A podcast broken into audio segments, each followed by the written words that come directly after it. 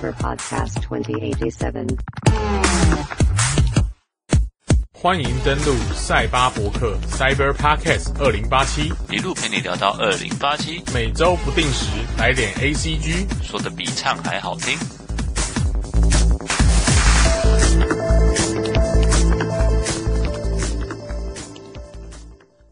大家好，我是主持人乔尼。我是 Samurai，想要问乔尼一下，我们的节目名称是不是有想要致敬什么东西呢哎，没有错，要致敬我们的 Cyberpunk 二零七七。？Cyberpunk 二零七七，乔尼已经玩过了吗？哦，对我全破了，然后五个结局也打出来了，总共有玩一百二十五个小时。哦，在进入游戏内容之前啊，我们先来聊一下，到底什么东西叫做电鱼判客。首先，想要先了解一下，一开始在这个中文译名出来之前啊，我们比较常听到的版本，印象中是赛博朋克。对对，对，但其实后来，呃，翻《电狱判客》出来之后啊，我后来就去做了点功课。虽然我本身是属于还没玩的那一派，但是我后来有去研究过，其实它的定义上，呃，比较接近的其实是《电狱判客》。其实它就是一个由电子科技主导的未来世界，然后一群有被压迫的底层叛客，有下课上反抗权力结构的这一种反乌托邦的故事题材。那不晓得这样子的内容，嗯，在游戏中有体会到吗？哦，有有有，这个还蛮明显的，因为这个算是整个游戏的主轴啦。其实它从头到尾就是在讲述这个概念，所以它叫电狱判客，我觉得是非常合乎它的题材的。在原始的那个字，其实就好像是人跟机械之间是在控制，但是后来的科技发展之后，人其实也开始会担心说，会不会哪一天是被科技所控制自己这样子。嗯，有点类似你在玩游戏被游戏玩的感觉，大概是这种定义。对对对对对，就是那从控制的一方变成被控制的一方的感觉。嗯，想要先跟我们聊聊游戏的感想嘛？二零一三我就注意到这款游戏了啦，宣传片其实拍的很棒，让大家都很期待。有一个女改造人杀手，对，在街上被一群警察包围，开始对她射击，然后她的手就露出了她的改造的手背的螳螂刀。预告的最后，有一个警察戴着头盔的警察在瞄准她的后脑，到整个预告就这样结束，就就短短这样而已。可是这个预告拍的蛮吸引人的，想说哇，这是一个什么什么样的题材，让大家都蛮想玩玩看的。所以它其实最早最早，今年是二零，已经到二零二一了。那实际上它上市的时间是去年十二月一号嘛？哦，对，那从二零一三的预告片出来，其实大概过了七八年呢。这之间的延迟，当时是因为什么原因呢？我觉得有一部分是因为换角色吧，像之前本来是没有基努里维的，可是，诶、二零一八一九的一三的时候就出现基努里维这个角色，他饰演是 Johnny Silverhand，对于这个消息一出来的时候，其实还蛮振奋人心的，因为没错没像这样错，因为讲到大家看到基努里维都超级兴奋，对对对，讲到鸡哥就会觉得啊，他好像就是跟 Cyberpunk 直接是一个画上等号的感觉。真的，他拍过太多题材了啦，什么骇客任务啊、捍卫机密啊，这都是 Cyberpunk 的东西。对，刚刚提到的两个作品也都是蛮符合这一个主轴。游戏方面的话，就是它有延期蛮多次的，然后让大家都等得很不耐烦。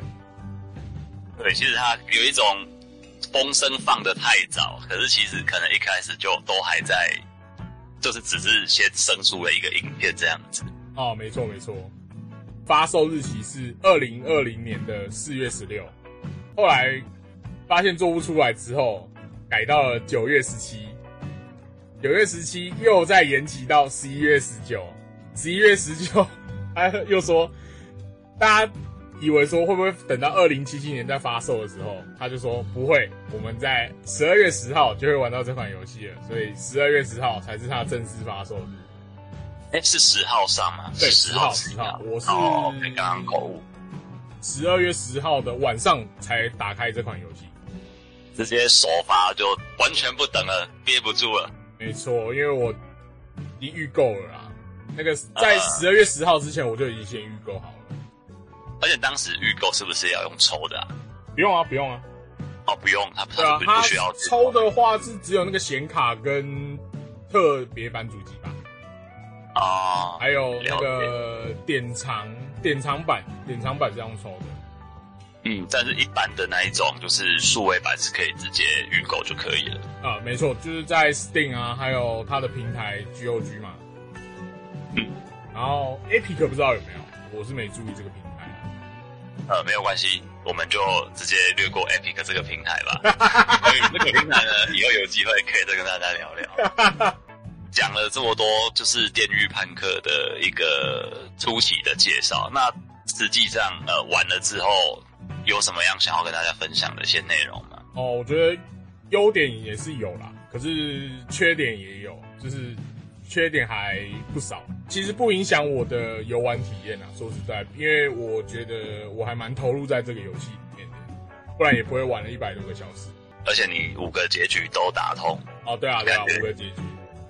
但是因为好像有听说它的主线其实并不是蛮长的，那嗯它的大概你这样玩下来一百多个小时，有蛮多重复性的内容，还是说它其实是有蛮多不一样的，还没有玩通？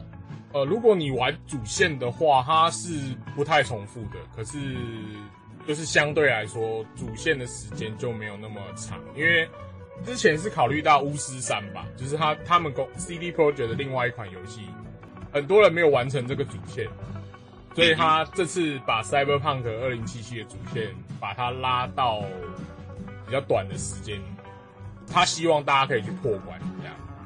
嗯，那剧情上你觉得还让你满意吗？我觉得我还挺满意的，对我来说算是佳作的游戏。就是可能不会像呃人工 ten of ten 这样的情况。这个这个那那个剧情我真的没办法接受，可是《Cyberpunk 二零七七》我可以。还可以，所以这个这个，如果说真的让你打十分的话，呃，整个整个下来你会大概帮他打个几分呢？觉得应该有七十分吧，加上哎，十分打到七十分，有点高啊。啊不啊十分啊 十分那应该有七分，然后有一分是给及格的。鸡哥先拿一分，不管怎么样。对，所以如果整个整个游戏就是完全不行的话，至少他还有一分。没错，还有及格的分。他当时好像在上市前有一些主要的特点嘛，像我本身是没有没有购入，但是我有去看了一些之前就是发售之前的一些介绍啊，有一些主要的特色，譬如说他有说他可以像去制定角色的性别啊，还是说可能他可以做一些色色的事情啊，呃，我制定性别的话是有的，就是你可以做一个 大屌萌妹，或是或是那个，就是你是男的外表，可是你的下面是女性的部分，就这个是可以做得到，就是扶他那里，性性别友善，性别友善。呃，扶就是你是可以做到扶他的这个性别。嗯但是在在游戏中，如果你真的把它设定成是一个扶他好了，那那他有办法真的在里面去使用到吗？呃，使用到吗？可能要看你走的路线啦。对，因为他男女都有可攻略的角色。对，所以所以如果你设定的是一个扶他角色，那你是可以去攻略女性，是可以成功完成整个流程吗？还是说他只能去女性就是只能去跟异性去做攻略这样？哎、他的女性，他的女性可以跟女性，也可以女性跟异性，其实都有，就是男女都各有两个选项。哦，然后还有一个所以不管你角色，还有一个角色是不管男女的，你都可以攻略成功，可是它只是一个短短的直线。了解。所以其实那个红灯区的设定，也就是两种性别都可以去体验到它的特色的。哦，没错，可是那那个我就没有特别去玩了，因为我不太喜欢它那那个的气氛，就是它红灯区设计的气氛。怎怎么说？因为蛮多人感觉就是想要冲着这个游戏的高自由度，然后可以去体验一些平时的游戏比较会被和谐掉的内容，这样。呃，他那一块我就没有去走，所以我也没有没有去接，就是没玩到这一块。那你一百多个小时，其实主要是花在哪些要素上呢？嗯，支线吧，支线还蛮多的。那有什么觉得可以可以聊聊的支线内容我觉得它支线有几个蛮有趣的，像是有一把智慧型手枪，嗯然后它叫小比，哼，它有名字。它在一个暗巷里面，本来是一在一个尸体的旁边，然后你可以捡到这把枪。这把枪捡起来之后，它会开始设定，然后 设定的中间它还会唱歌，这边哒哒滴啦哒哒之类的，在那边唱歌。对，本身那个手枪就是很吵的一把枪，这样。对，他会跟你讲话，会跟你聊天。嗯哼，这把枪呢，它有一个 有一个特点，就是它可以设定，一开始设定是一个，一开始可以设定爆头模式、杀手模式跟爱狗和平模式。爱狗和平是怎么一回事？爱狗和平模式这个有模式真的超戳，就是你要往敌人的下体瞄准，然后开枪的时候，他就会把所有人的腿都打断。这是爱狗和平模式，爱狗吗？对，它叫爱狗和平模式。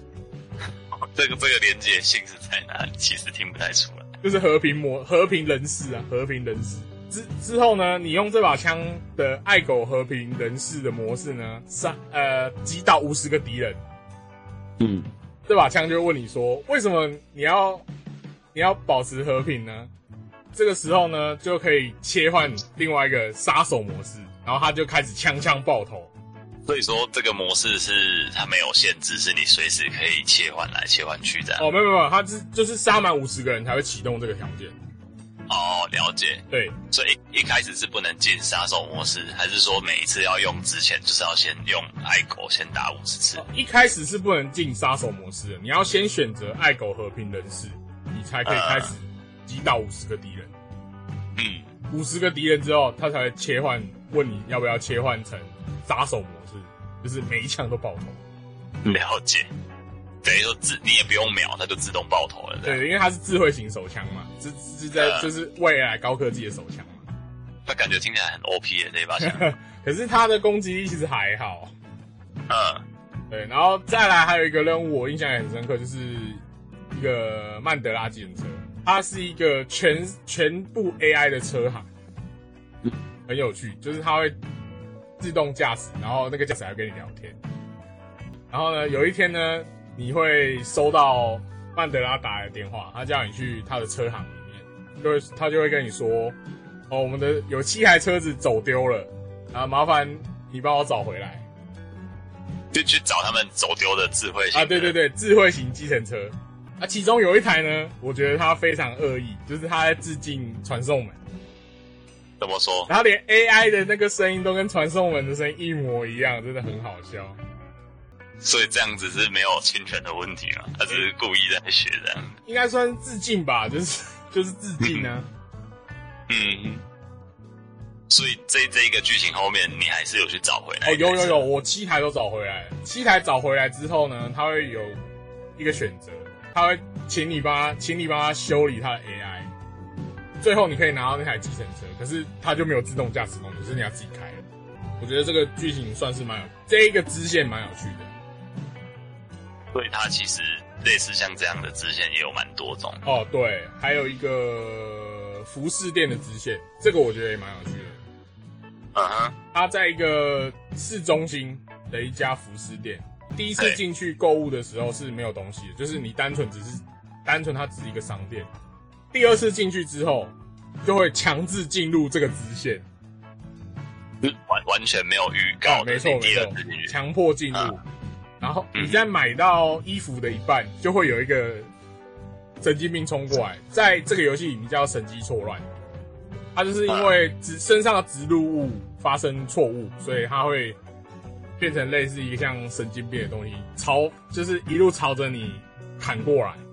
你打倒你打倒之后，会有一个就会出现警察，然后他是这个游戏里面的 NCPD 的的那个组员，他叫镇静特勤组。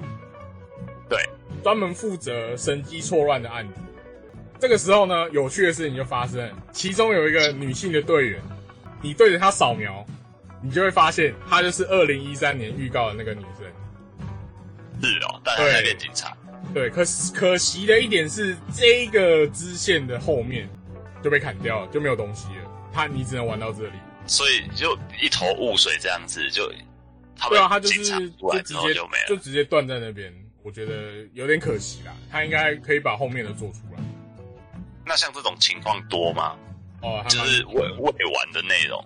还蛮多的，其实像地图上的那个大众运输的点，可能他本来是有计划要做出来，就是车站啊，或是类似捷运的东西。可是因为时间太赶，没完成了吧，它就变成一个一个传送点，我觉得这个蛮可惜的。等于说他原本其实是有计划要把那些东西完整的让它有功能性的出来，但最后变成说用替代方案这样子。对对对对对对，嗯哼，那但感觉不就会，就是玩玩的过程中没有觉得好像被打折扣嘛？就是哪一种本来预期到会会有哪些内容想要去测试，结果后面就是直接好像被赏了一巴掌的感觉。呃，这个情况蛮多人有反应的，可是对我来说其实还没还好诶，没有没有到那么没有没有到那么的不影响到你的游玩。对，不，我觉得不影响我游玩啊，因为我本身就发售前我就没有看太多的情报，所以本身就没有什么对于它有过多的期待。其实买这款完完全全也是冲基努里维吧。哦，所以其实这点就反而是还好，只要大致上的鸡哥，那鸡哥的相关的剧情都、呃都算还行。我觉得他基努就是因为其实 Johnny Silverhand 的东西基本上都是相关于主线，所以主线这方面是算是相对完善的啦，没有什么太大的错误的东西或是 bug。在你整个玩完之后的感觉，它是让让你觉得可以再推荐给其他人玩。哦、我可能不会推荐，可是你如果真的有兴趣的话，是真的可以买来玩玩。好像后来其实整个团队评价延商之后，也是有出来道歉，甚至还有退款相关的争议嘛。啊，没错没错，像前几天 CEO 有跳出来讲话。对，好像一直到这几天，连巨胖都出来帮忙说话。哦，没有错，没有错。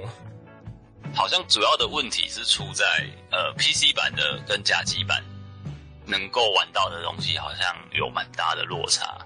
PC 版比较没有游戏相关的问题，可是加机版的话，还蛮多人没办法运行的。上市前的测试没有整个 run 完的感觉。嗯，没有错，就是它没有，它没有，没有测试到加机这一块会发生这个。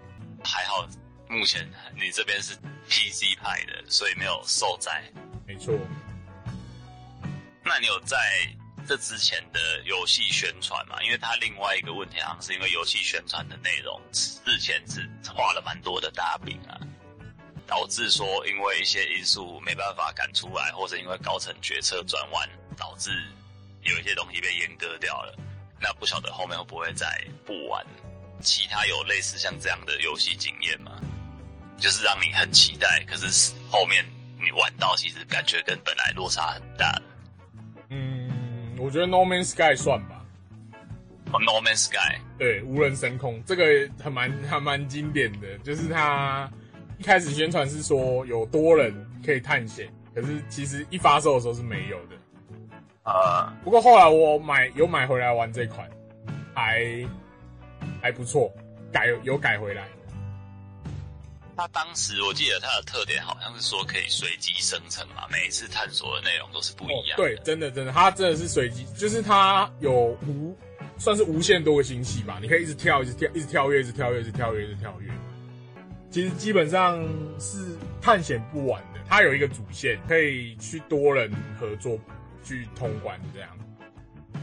对，后面它多人的部分也是已经有把它成功的放进游戏里面了。没有错，它后来还有增加蛮多东西，像载具啊，还有一个可以开的机器人，我觉得这还蛮酷。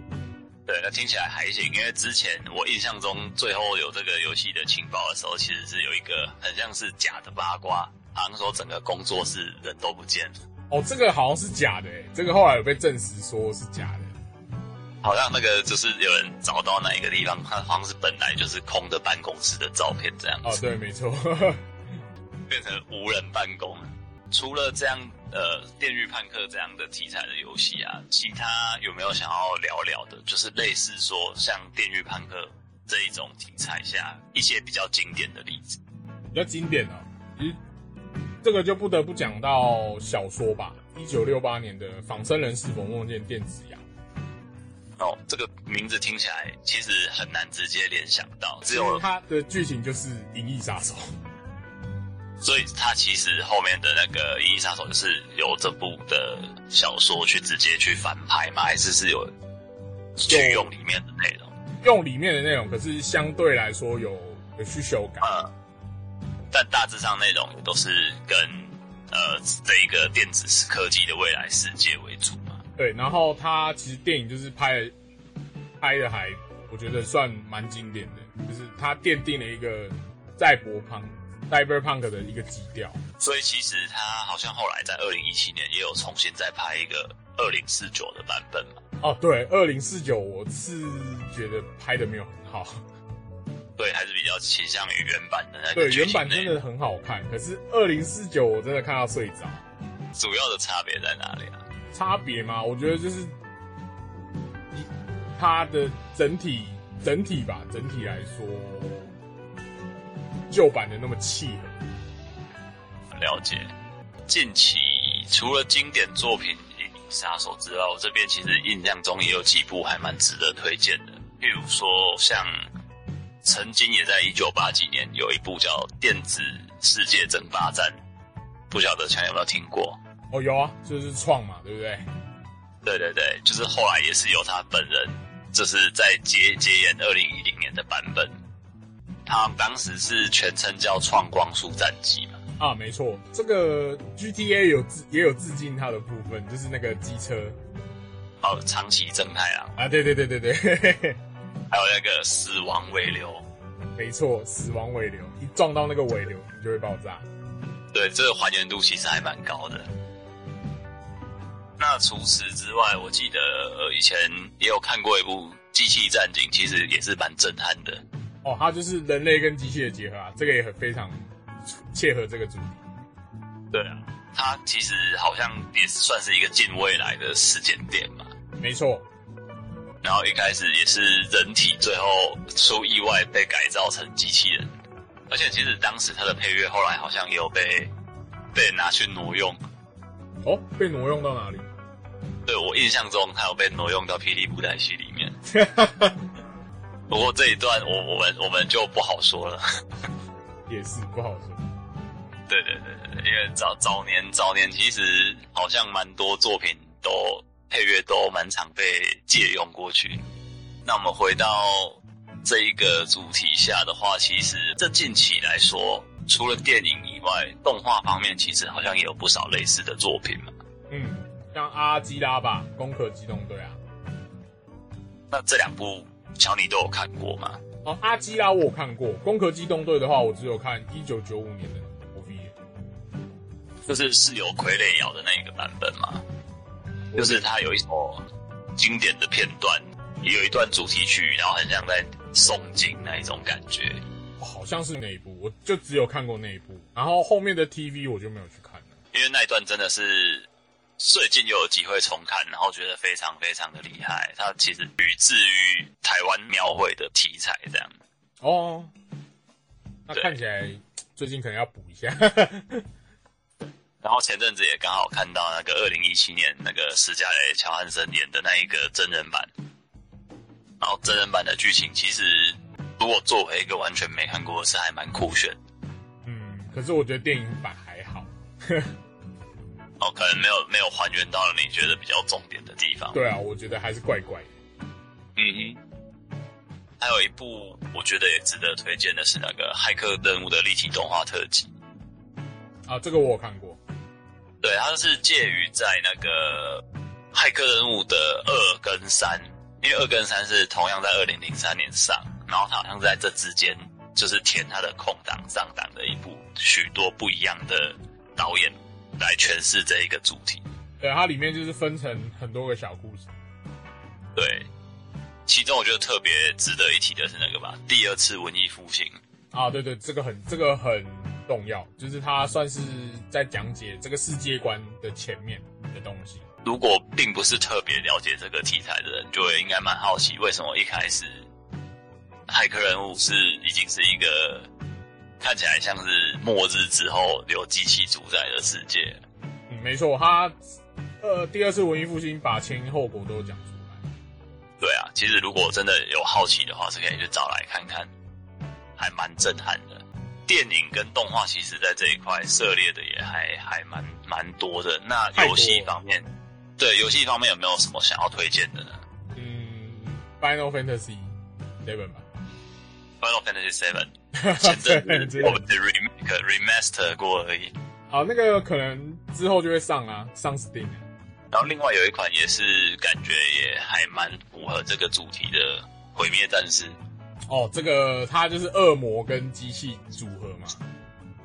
对对对，而且它其实我觉得《毁灭战士》也还带有蛮多的嘲讽的成分在里头。对啊，因为你要去对抗整个地狱大军呃，Doom Slayer，你要去对抗整群的恶魔。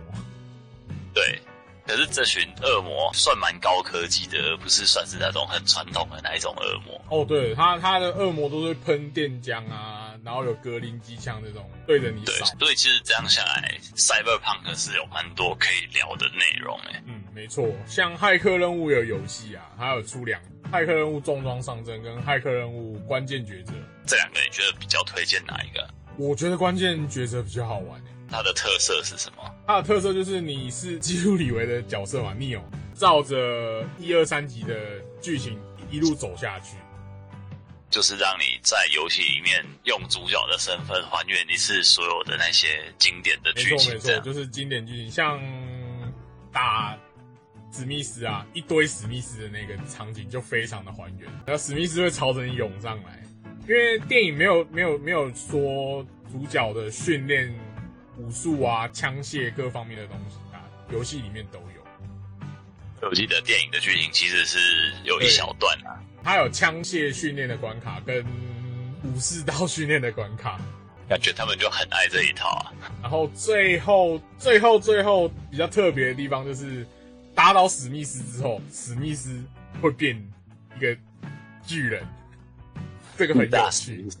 他是呃，就游戏里面来说，他说这个是制作组私心想要这样搞，所以才做出一个史密斯巨人这种东西。对，其实，在电影里面好像是没有这一段。没错，不过，就是聊了这么多啊，从这些作品里面，我们其实好像都可以看出，虽然我们对科技充满了很多的想象啊，可是其实我们也都很害怕。我们常说科技来自于人性嘛，那如果哪一天科技真的学会了思考，会不会就像这些电影情节里面一样，直接找人类开刀呢？我是不会这样想，我是觉得科技会为人类进步。因为其实前阵子比较现实的案例是 AI 下棋可以下得赢人类了。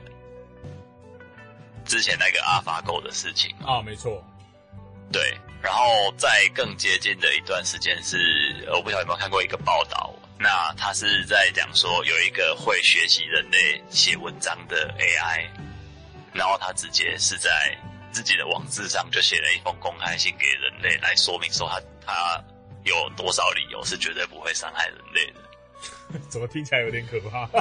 对我我越听就觉得越可怕，就是很像说他懂得人类想要听什么，然后他就先从这个方向下手来告知感。觉他想要先下手为强。对。